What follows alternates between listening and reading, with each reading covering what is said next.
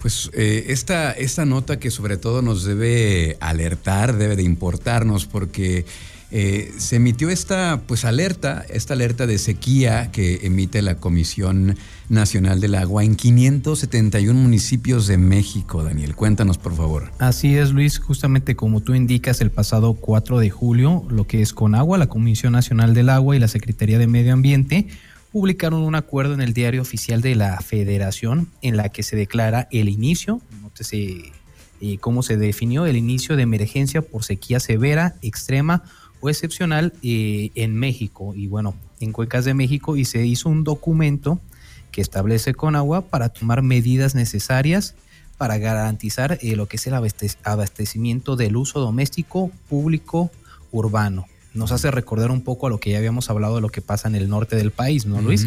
Que debido a cómo se ha generado, cómo se ha manejado justamente las concesiones de agua para empresas grandes, pues eh, se deja de lado a la población en general y pues por eso que hemos visto que, que se, se quedan sin agua o hay cierta escasez y como la gente pues se ve muy afectada.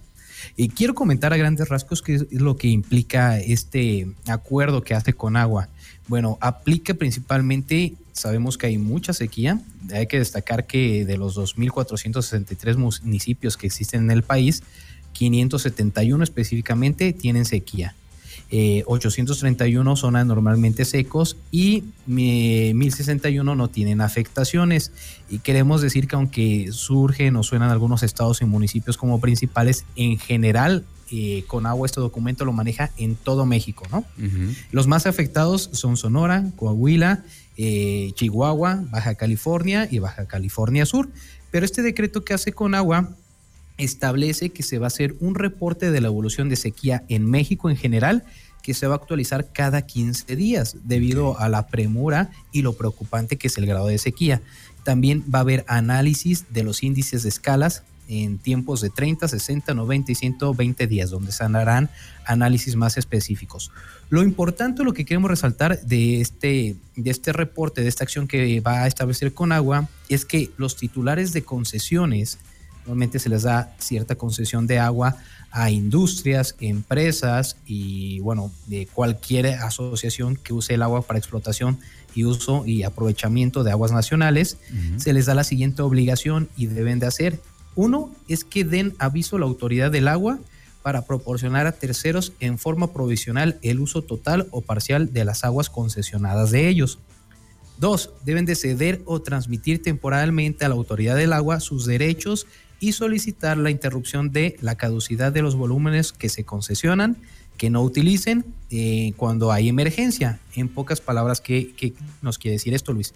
Que si hay, de acuerdo con agua, un índice de sequía extrema, el agua que ya se dio a concesión para empresas grandes o el uso agrícola de lo que ellos tienen deben dar aviso cuánta cantidad del agua de concesión que tienen no están utilizando para que esas reservas que ellos tengan puedan proporcionar a la población y se evite este problema de dejar al uso público urbano eh, sin agua para sus actividades diarias. Me parece muy interesante, eh, pero también deja ver el grado de sequía que hay en el país. Eh, es interesante ver cómo se maneja. Es muy bueno que se dé este manejo para también proporcionar a la población en general que no todo se quede con la industria, pero sí destacamos que el monitoreo cada 15 días quiere decir que es una situación que es, eh, vaya, eh, pues preocupante. Y destaco otra vez, aunque se denotan algunos municipios, se denotan algunos estados, el aviso que se dio de Conagua es en general en todo México. Entonces, bastante interesante. Quiero también destacar que a partir del día de ayer y de hoy empieza en ejecución este plan que tiene Conagua eh, y junto a Semarnat, que se dio por ahí a conocer en el diario oficial de la Federación. Si ustedes gustan consultarlo, lo podrán ver. Un documento en específico para el uso doméstico y, eh, público urbano del agua. Muy bien, pues, pues importante, ¿no? Como, hemos venido recalcando en las últimas intervenciones, eh, Daniel, del pues el usar el agua que tenemos. Afortunadamente aquí en León no tenemos ese problema pero pues no lo, no lo demos por hecho porque pues vemos que la situación ha ido incrementando. Ahorita mencionas esos estados del norte del país, pero sin embargo cualquiera de nosotros estamos eh, en, ese, en esa situación en la que podría llegar a ocurrir, no estamos exentos.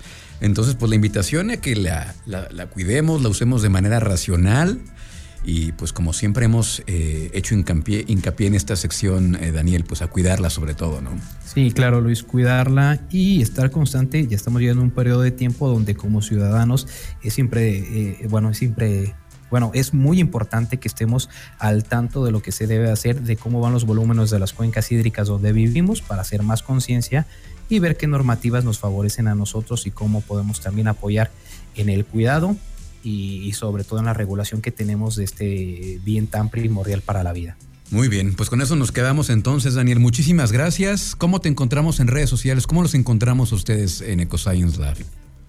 Claro que sí, Luis. Nos encuentran en Facebook, Instagram y Twitter como EcoScience Lab. Nos pueden encontrar en redes sociales. Perfecto. Un abrazo, Daniel. Gracias.